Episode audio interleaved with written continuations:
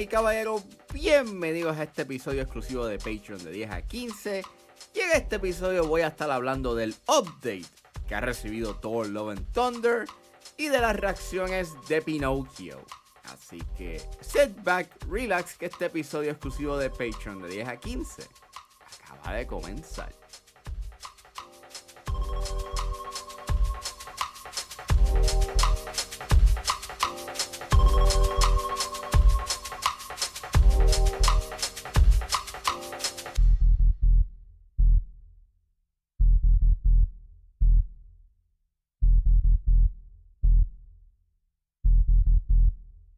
Pues este jueves estrenó eh, en Disney Plus Thor Love and Thunder con motivo a que ayer, aquel jueves fue el Disney Plus Day y pues generalmente este las versiones que digan de las películas de Marvel las tiran en una versión IMAX Enhanced, así que básicamente estás viendo la versión de IMAX pero en tu casa.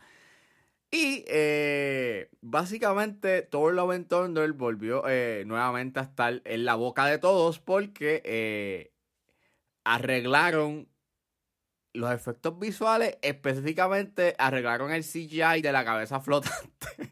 y cuando vi los visuales en las redes, pues yo dije, ¿será verdad? So, verifiqué, puse la película eh, en Disney Plus y sí, efectivamente, arreglaron entre comillas el CGI.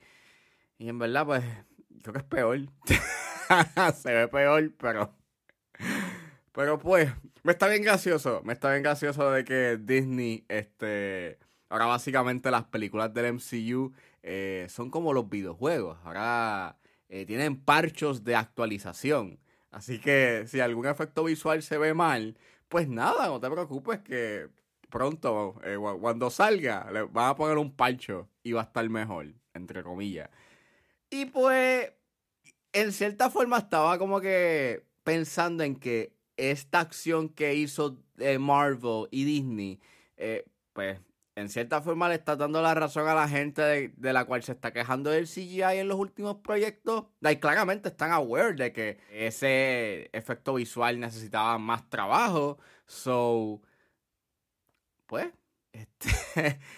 Ay, Dios mío. O sea, no es nada nuevo el que eh, luego de la distribución, you know, en los cines, pues tengas cambios en una película. Like, bueno, en el caso de Cats es un caso bien, bien interesante porque cuando salió Cats eh, en el 2019, que fue una película bastante mala, eh, terrible, este, una semana después eh, de la exhibición habían tirado un parche para arreglar unos detalles del CGI porque en la versión original que lanzaron este en la semana de estreno se les había olvidado editar la mano del personaje de, de Judy Dench básicamente se le podía ver claramente su mano y tenía un anillo. Y según los reportes, pues habían tirado un parche, pues, pues arreglando elementos del CGI de la película, pero eso no, no salva la película, eso no la arregla por completo.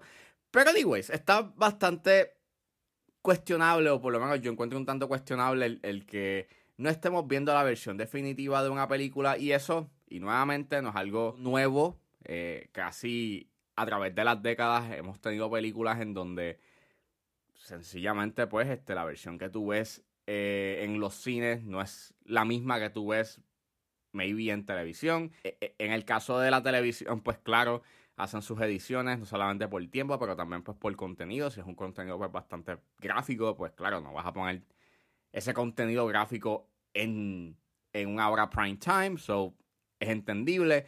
Pero a lo que me refiero es a en el caso de Disney, últimamente, y he escuchado como que opiniones respecto a de que al parecer las series de Netflix eh, que ahora están en, Disney, o sea, entiéndase Daredevil, The Punisher, Luke Cage, The, Defenders y Jessica Jones, este están teniendo unos cambios, no solamente como que los cambios que le ponen como en su intro sequence, pero también en cambios de contenido.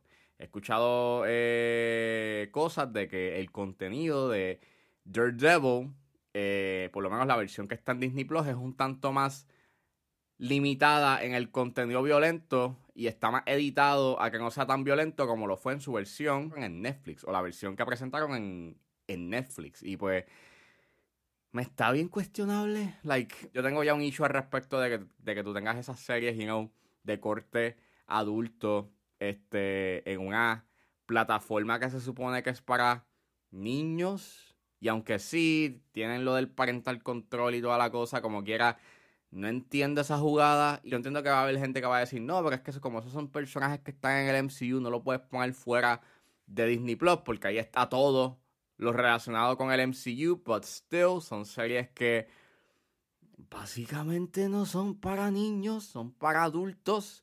Yo lo hubiese puesto en Hulu, pero pues, este, no. Voy a ponerlo en Disney Plus. Le ponemos un parental control. Y pues no sé, esos son como que mis issues con respecto a. Yo lo encuentro como que un tanto problemático. Eh, maybe soy yo. Pero lo que sí encuentro bastante cuestionable, y aunque sí, vuelvo, esto ha pasado como que a través de las décadas, de que básicamente la versión que tuviste en el cine no necesariamente la versión que tú ves, maybe en DVD o en Blu-ray o en televisión o en un servicio de streaming, sí es un tanto cuestionable de que pues eh, estén aware de que esto no es de calidad y como quiera tú le estás pidiendo a la gente que dé dinero por esta calidad inferior a lo que originalmente tú dabas en términos de efectos visuales. Y claro está, esto deja en evidencia, pues, lo que he dicho eh, a través de los episodios en, en 10 a 15, de que sí, se nota de que Marvel y Disney no le están dando dinero el tiempo para que los trabajadores de efectos visuales puedan este, lograr su cometido de hacer efectos especiales de calidad, además de que los están explotando y no le están dando tiempo para descansar y están trabajando overtime.